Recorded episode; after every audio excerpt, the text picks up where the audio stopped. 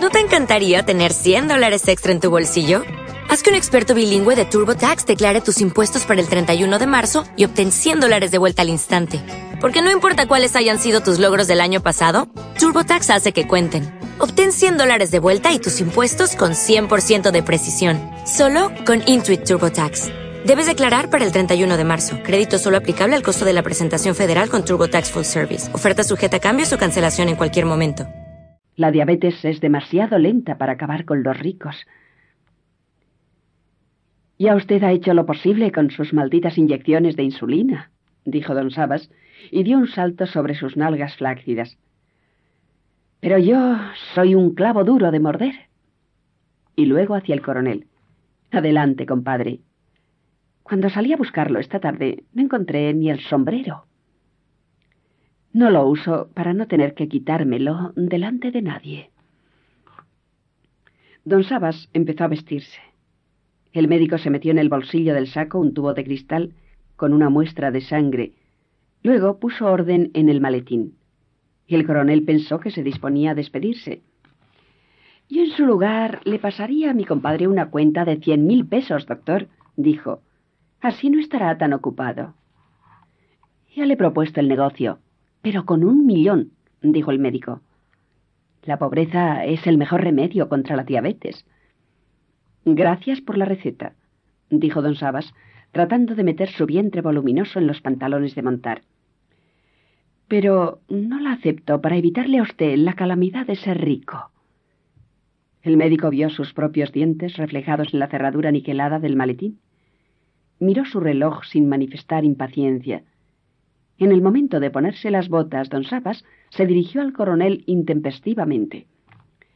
Bueno, compadre, ¿qué es lo que pasa con el gallo? El coronel se dio cuenta de que también el médico estaba pendiente de su respuesta. Apretó los dientes. Nada, compadre, murmuró. Que vengo a vendérselo. Don Sabas acabó de ponerse las botas. Muy bien, compadre, dijo sin emoción. Es la cosa más sensata que se le podía ocurrir. Yo ya estoy muy viejo para estos enredos, se justificó el coronel frente a la expresión impenetrable del médico. Si tuviera veinte años menos, sería diferente. Usted siempre tendrá veinte años menos, replicó el médico. El coronel recuperó el aliento. Esperó a que don Sabas dijera algo más pero no lo hizo. Se puso una chaqueta de cuero con cerradura de cremallera y se preparó para salir del dormitorio. Si quiere, hablamos la semana entrante, compadre, dijo el coronel. Eso le iba a decir, dijo don Sabas. Tengo un cliente que quizá le dé cuatrocientos pesos. Pero tenemos que esperar hasta el jueves. ¿Cuánto? preguntó el médico. Cuatrocientos pesos. Había oído decir que valía mucho más, dijo el médico. Usted me había hablado de novecientos pesos, dijo el coronel, amparado en la perplejidad del doctor. Es el mejor gallo de todo el departamento. Don Sabas respondió al médico. En otro tiempo cualquiera hubiera dado mil, explicó. Pero ahora nadie se atreve a soltar un buen gallo. Siempre hay el riesgo de salir muerto a tiros de la gallera. Se volvió hacia el coronel con una desolación aplicada. Eso fue lo que quise decirle, compadre. El coronel aprobó con la cabeza. Bueno, dijo. Lo siguió por el corredor.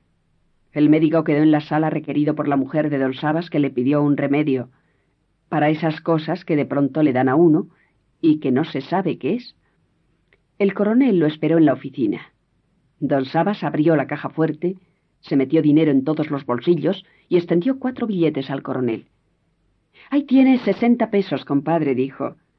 Cuando se venda el gallo, arreglaremos cuentas. El coronel acompañó al médico a través de los bazares del puerto que empezaban a revivir con el fresco de la tarde. Una barcaza cargada de caña de azúcar descendía por el hilo de la corriente. El coronel encontró en el médico un hermetismo insólito. ¿Y usted cómo está, doctor? El médico se encogió de hombros. Regular, dijo. Creo que estoy necesitando un médico. Es el invierno, dijo el coronel. A mí me descompone los intestinos. El médico lo examinó con una mirada absolutamente desprovista de interés profesional. Saludó sucesivamente a los sirios sentados a la puerta de sus almacenes. En la puerta del consultorio, el coronel expuso su opinión sobre la venta del gallo. No podía hacer otra cosa, le explicó. Ese animal se alimenta de carne humana. El único animal que se alimenta de carne humana es don Sabas, dijo el médico. Estoy seguro de que revenderá el gallo por los novecientos pesos. ¿Usted cree? Ah, estoy seguro, dijo el médico. Es un negocio tan redondo como su famoso pacto patriótico con el alcalde. El coronel se resistió a creerlo. Mi compadre hizo ese pacto para salvar el pellejo, dijo. Por eso pudo quedarse en el pueblo. Y por eso pudo comprar a mitad de precio los bienes de sus propios copartidarios, que el alcalde expulsaba del pueblo, replicó el médico. Llamó a la puerta, pues no encontró las llaves en los bolsillos. Luego se enfrentó a la incredulidad del coronel. No sea ingenuo, dijo. A don Sabas le interesa la plata mucho más que su propio pellejo. La esposa del coronel salió de compras esa noche. Él acompañó hasta los almacenes de los sirios rumiando las revelaciones del médico. Busca enseguida a los muchachos y diles que el gallo está vendido, le dijo ella. No hay que dejarlos con la ilusión. El gallo no estará vendido mientras no venga mi compadre Sabas, respondió el coronel. Encontró a Álvaro jugando ruleta en el salón de billares. El establecimiento hervía en la noche del domingo, el calor parecía más intenso a causa de las vibraciones del radio a todo volumen. El coronel se entretuvo con los números de vivos colores pintados en un largo tapiz de hule negro e iluminados por una linterna de petróleo puesta sobre un cajón en el centro de la mesa. Álvaro se obstinó en perder en el 23. Siguiendo el juego por encima de su hombro, el coronel observó que el once salió cuatro veces en nueve vueltas. Apuesta al once, murmuró al oído de Álvaro. Es el que más sale. Álvaro examinó el tapiz. No apostó en la vuelta siguiente. Sacó dinero del bolsillo del pantalón y con el dinero una hoja de papel. Se la dio al coronel por debajo de la mesa. Es de Agustín, dijo. El coronel guardó en el bolsillo la hoja clandestina. Álvaro apostó fuerte al once. Empieza por poco, dijo el coronel. Puede ser una buena corazonada, replicó Álvaro. Un grupo de jugadores vecinos retiró a las apuestas de otros números y apostaron al once cuando ya había empezado a girar la enorme rueda de colores. El coronel se sintió oprimido. Por primera vez experimentó la fascinación, el sobresalto y la amargura del azar. Salió el cinco. Lo siento, dijo el coronel avergonzado, y siguió con un irresistible sentimiento de culpa el rastrillo de madera que arrastró el dinero de Álvaro. Esto me pasa por meterme en lo que no me importa. Álvaro sonrió sin mirarlo. No se preocupe, coronel. Pruebe en el amor. De pronto se interrumpieron las trompetas del mambo. Los jugadores se dispersaron con las manos en alto. El coronel sintió a sus espaldas el crujido seco, articulado y frío de un fusil al ser montado. Comprendió que había caído fatalmente en una batida de la policía con la hoja clandestina en el bolsillo. Dio media vuelta sin levantar las manos y entonces vio de cerca, por la primera vez en su vida, al hombre que disparó contra su hijo. Estaba exactamente frente a él, con el cañón del fusil apuntando contra su vientre. Era pequeño, ahindiado, de piel curtida, y exhalaba un tufo infantil. El coronel apretó los dientes y apartó suavemente con la punta de los dedos el cañón del fusil. Permiso, dijo. Se enfrentó a unos pequeños y redondos ojos de murciélago. En un instante se sintió tragado por esos ojos, triturado, digerido e inmediatamente expulsado. Pase usted, coronel. No necesitó abrir la ventana para identificar a diciembre. Lo descubrió en sus propios huesos cuando picaba en la cocina las frutas para el desayuno del gallo. Luego abrió la puerta y la visión del patio confirmó su intuición. Era un patio maravilloso, con la hierba y los árboles y el cuartito del excusado flotando en la claridad a un milímetro sobre el nivel del suelo. Su esposa permaneció en la cama hasta las nueve. Cuando apareció en la cocina, ya el coronel había puesto orden en la casa y conversaba con los niños en torno al gallo. Ella tuvo que hacer un rodeo para llegar hasta la hornilla. Quítense de en medio, gritó. Dirigió al animal una mirada sombría. No veo la hora de salir de este pájaro de mal agüero. El coronel examinó a través del gallo el humor de su esposa. Nada en él merecía rencor. Estaba listo para los entrenamientos. El cuello y los muslos pelados y cárdenos, la cresta rebanada, el animal había adquirido una figura escueta, un aire indefenso. Asómate a la ventana y olvídate del gallo, dijo el coronel cuando se fueron los niños. En una mañana así dan ganas de sacarse un retrato. Ella se asomó a la ventana, pero su rostro no reveló ninguna emoción. Me gustaría sembrar las rosas, dijo de regreso a la hornilla. El coronel colgó el espejo en el horcón para afeitarse. Si quieres sembrar las rosas, siémbralas, dijo. Trató de acordar sus movimientos a los de la imagen. Se las comen los puercos, dijo ella. Mejor, dijo el coronel. Deben ser muy buenos los puercos engordados con rosas. Buscó a la mujer en el espejo y se dio cuenta de que continuaba con la misma expresión. Al resplandor del fuego su rostro parecía modelado en la materia de la hornilla. Sin advertirlo, fijos los ojos en ella, el coronel siguió afeitándose al tacto como lo había hecho durante muchos años. La mujer pensó en un largo silencio. Es que no quiero sembrarlas, dijo. Bueno, dijo el coronel, entonces no las siembres. Se sentía bien. Diciembre había marchitado la flora de sus vísceras. Sufrió una contrariedad esa mañana tratando de ponerse los zapatos nuevos, pero después de intentarlo varias veces comprendió que era un esfuerzo inútil y se puso los botines de charol. Su esposa advirtió el cambio.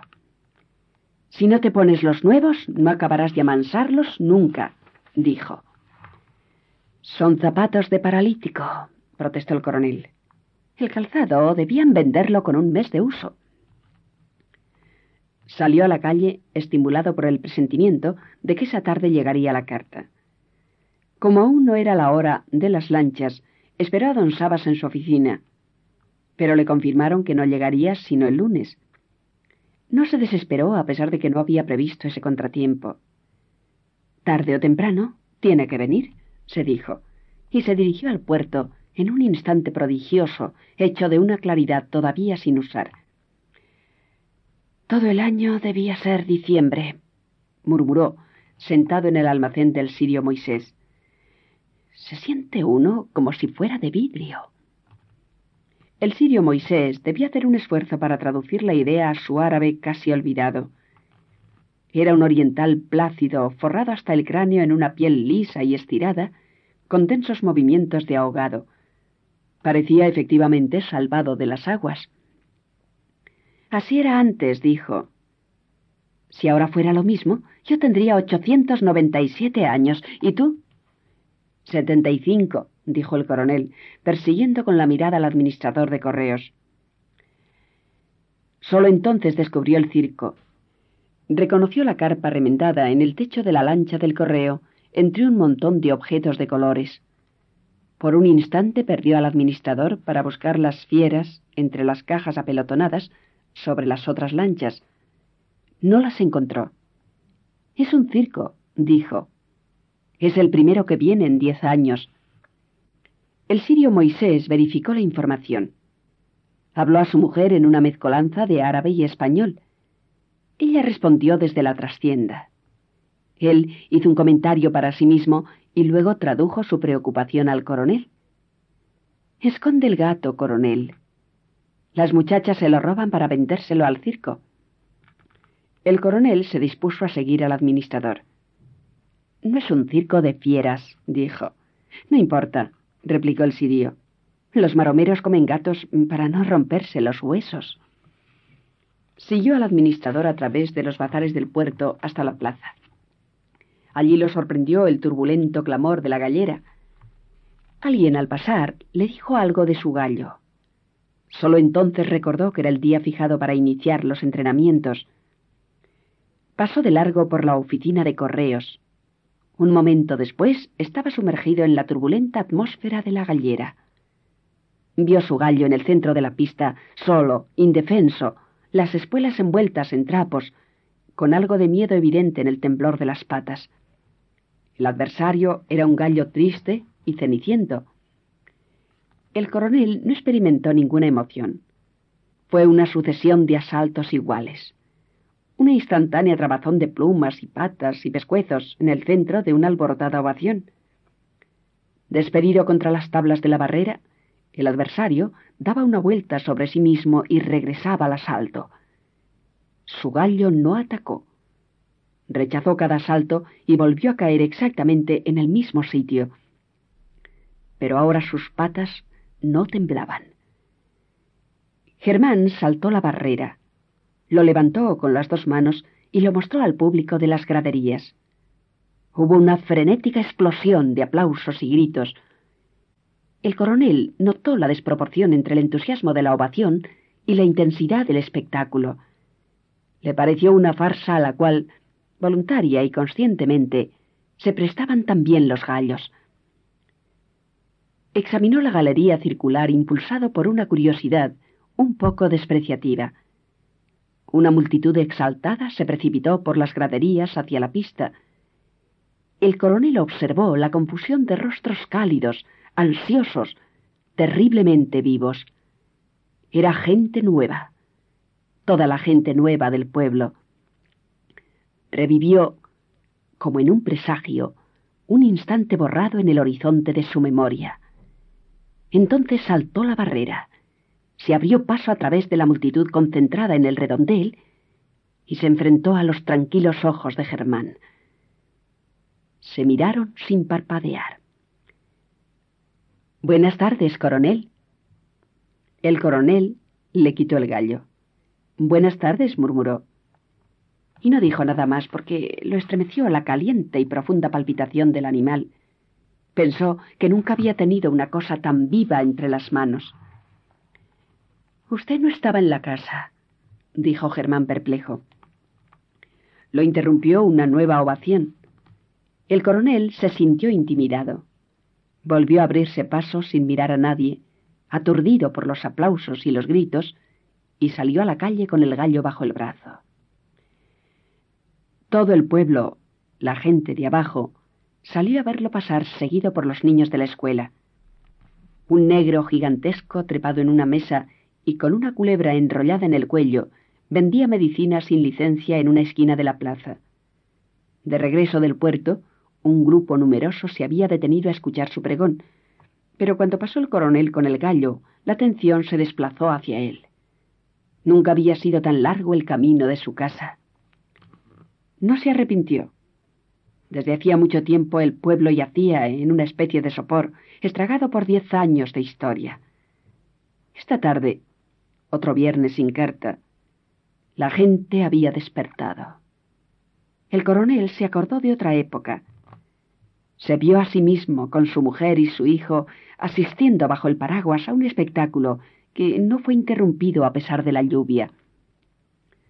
Se acordó de los dirigentes de su partido, escrupulosamente peinados, abanicándose en el patio de su casa al compás de la música. Revivió casi la dolorosa resonancia del bombo en sus intestinos. Cruzó por la calle paralela al río y también allí encontró la tumultuosa muchedumbre de los remotos domingos electorales. Observaban el descargue del circo. Desde el interior de una tienda, una mujer gritó algo relacionado con el gallo, él siguió absorto hasta su casa, todavía oyendo voces dispersas, como si lo persiguieran los desperdicios de la ovación de la gallera. En la puerta se dirigió a los niños. Todos para su casa, dijo. Al que entre los saco a correazos. Puso la tranca y se dirigió directamente a la cocina. Su mujer salió asfixiándose del dormitorio. Se lo llevaron a la fuerza, gritó. Les dije que el gallo no saldría de esta casa mientras yo estuviera viva. El coronel amarró el gallo al soporte de la hornilla. Cambió el agua al tarro perseguido por la voz frenética de la mujer. Dijeron que se lo llevarían por encima de nuestros cadáveres, dijo. Dijeron que el gallo no era nuestro, sino de todo el pueblo. Solo cuando terminó con el gallo, el coronel se enfrentó al rostro trastornado de su mujer. Descubrió sin asombro que no le producía remordimiento ni compasión. Hicieron bien, dijo calmadamente, y luego, registrándose los bolsillos, agregó con una especie de insondable dulzura, El gallo no se vende. Ella lo siguió hasta el dormitorio.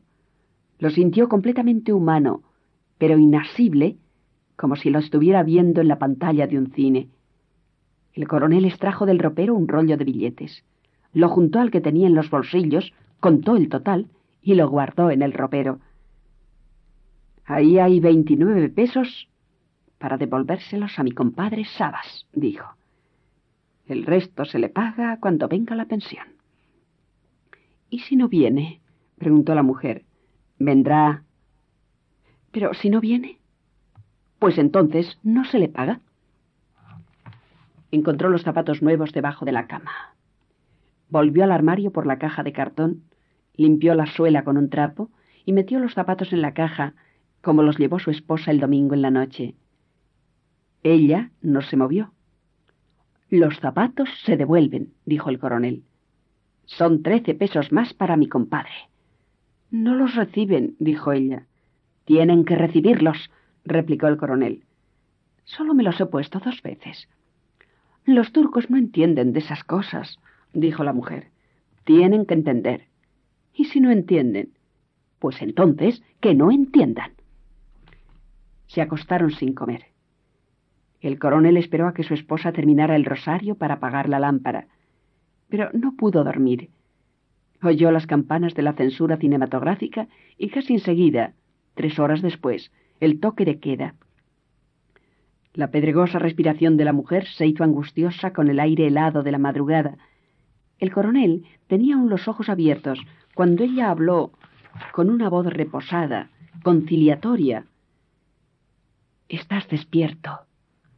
Sí. Trata de entrar en razón, dijo la mujer. Habla mañana con mi compadre Sabas. No viene hasta el lunes. Mejor, dijo la mujer. Así tendrás tres días para recapacitar. No hay nada que recapacitar, dijo el coronel. El viscoso aire de octubre había sido sustituido por una frescura apacible. El coronel volvió a reconocer a diciembre en el horario de los alcaravanes. Cuando dieron las dos, todavía no había podido dormir, pero sabía que su mujer también estaba despierta. Trató de cambiar de posición en la hamaca. Estás desvelado, dijo la mujer. Sí. Ella pensó un momento. No estamos en condiciones de hacer esto, dijo. Ponte a pensar ¿Cuántos son cuatrocientos pesos juntos? Ya falta poco para que venga la pensión, dijo el coronel. Estás diciendo lo mismo desde hace quince años. Por eso, dijo el coronel, ya no puede demorar mucho más. Ella hizo un silencio, pero cuando volvió a hablar, al coronel le pareció que el tiempo no había transcurrido. Tengo la impresión de que esa plata no llegará nunca, dijo la mujer. Llegará. ¿Y si no llega? Él no encontró la voz para responder. Al primer canto del gallo tropezó con la realidad, pero volvió a hundirse en un sueño denso, seguro, sin remordimientos. Cuando despertó ya el sol estaba alto. Su mujer dormía. El coronel repitió metódicamente con dos horas de retraso, sus movimientos matinales y esperó a su esposa para desayunar. Ella se levantó impenetrable. Se dieron los buenos días y se sentaron a desayunar en silencio. El coronel sorbió una taza de café negro acompañada con un pedazo de queso y un pan de dulce. Pasó toda la mañana en la sastrería. A la una volvió a la casa y encontró a su mujer remendando entre las begonias. Es hora de almuerzo, dijo. No hay almuerzo, dijo la mujer. Él se encogió de hombros. Trató de tapar los portillos de la cerca del patio para evitar que los niños entraran a la cocina. Cuando regresó al comedor, la mesa estaba servida. En el curso del almuerzo, el coronel comprendió que su esposa se estaba forzando para no llorar. Esa certidumbre lo alarmó. Conocía el carácter de su mujer, naturalmente duro, y endurecido todavía más por cuarenta años de amargura. La muerte de su hijo no le arrancó una lágrima. Fijó directamente en sus ojos una mirada de reprobación. Ella se mordió los labios, se secó los párpados con la manga y siguió almorzando. Eres un desconsiderado, dijo. El coronel no habló. Eres caprichoso, terco y desconsiderado, repitió ella. Cruzó los cubiertos sobre el plato, pero enseguida rectificó supersticiosamente la posición. Toda una vida comiendo tierra para que ahora resulte que merezco menos consideración que un gallo. Es distinto, dijo el coronel. Es lo mismo, replicó la mujer. Debías darte cuenta de que me estoy muriendo, que esto que tengo no es una enfermedad, sino una agonía. El coronel no habló hasta cuando no terminó de almorzar. Si el doctor me garantiza que vendiendo el gallo se te quita el asma, lo vendo enseguida, dijo. Pero si no, no. Esa tarde llevó el gallo a la gallera. De regreso encontró a su esposa al borde de la crisis. Se paseaba a lo largo del corredor, el cabello suelto a la espalda, los brazos abiertos, buscando el aire por encima del silbido de sus pulmones. Allí estuvo hasta la prima noche. Luego se acostó sin dirigirse a su marido. Masticó oraciones hasta un poco después del toque de queda. Entonces el coronel se dispuso a apagar la lámpara, pero ella se opuso. No quiero morirme en las tinieblas, dijo. El coronel dejó la lámpara en el suelo. Empezaba a sentirse agotado. Tenía deseos de olvidarse de todo, de dormir de un tirón cuarenta y cuatro días y despertar el 20 de enero a las tres de la tarde en la gallera y en el momento exacto de soltar el gallo. Pero se sabía amenazado por la vigilia de la mujer. Es la misma historia de siempre, comenzó ella un momento después. Nosotros ponemos el hambre para que coman los otros. Es la misma historia desde hace cuarenta años. El coronel guardó silencio hasta cuando su esposa hizo una pausa para preguntarle si estaba despierto. Él respondió que sí. La mujer continuó con un tono liso, fluyente, implacable. Todo el mundo ganará con el gallo, menos nosotros. Somos los únicos que no tenemos ni un centavo para apostar. El dueño del gallo tiene derecho a un veinte por ciento. También tenías derecho a que te dieran un puesto cuando te ponían a romperte el cuero en las elecciones, replicó la mujer. También tenías derecho a tu pensión de veterano después de exponer el pellejo en la guerra civil. Ahora todo el mundo tiene su vida asegurada. Y tú estás muerto de hambre, completamente solo. No estoy solo, dijo el coronel.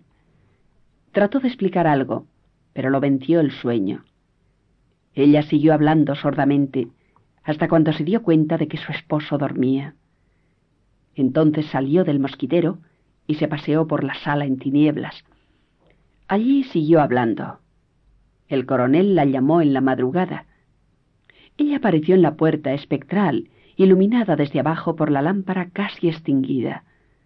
La apagó antes de entrar al mosquitero, pero siguió hablando. Vamos a hacer una cosa, la interrumpió el coronel. Lo único que se puede hacer es vender el gallo, dijo la mujer. También se puede vender el reloj. No lo compran. Mañana trataré de que Álvaro me dé los cuarenta pesos. No te los da. Entonces se vende el cuadro. Cuando la mujer volvió a hablar, estaba otra vez fuera del mosquitero. El coronel percibió su respiración impregnada de hierbas medicinales. No lo compran, dijo. Ya veremos, dijo el coronel suavemente, sin un rastro de alteración en la voz. Ahora duérmete. Si mañana no se puede vender nada, se pensará en otra cosa.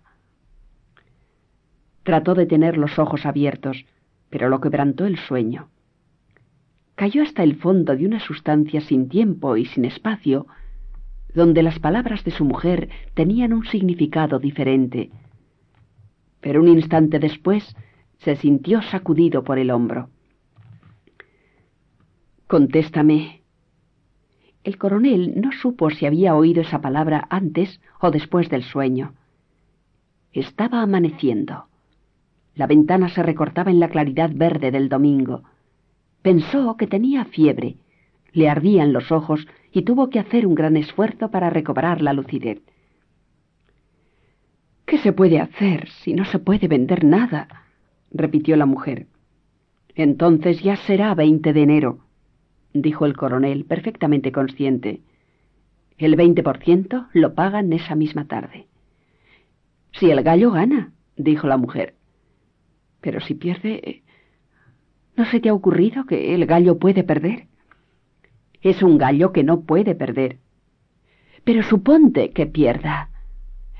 Todavía faltan cuarenta y cinco días para empezar a pensar en eso, dijo el coronel. La mujer se desesperó. Y mientras tanto, ¿qué comemos? preguntó y agarró al coronel por el cuello de la franela. Lo sacudió con energía. Dime, ¿qué comemos?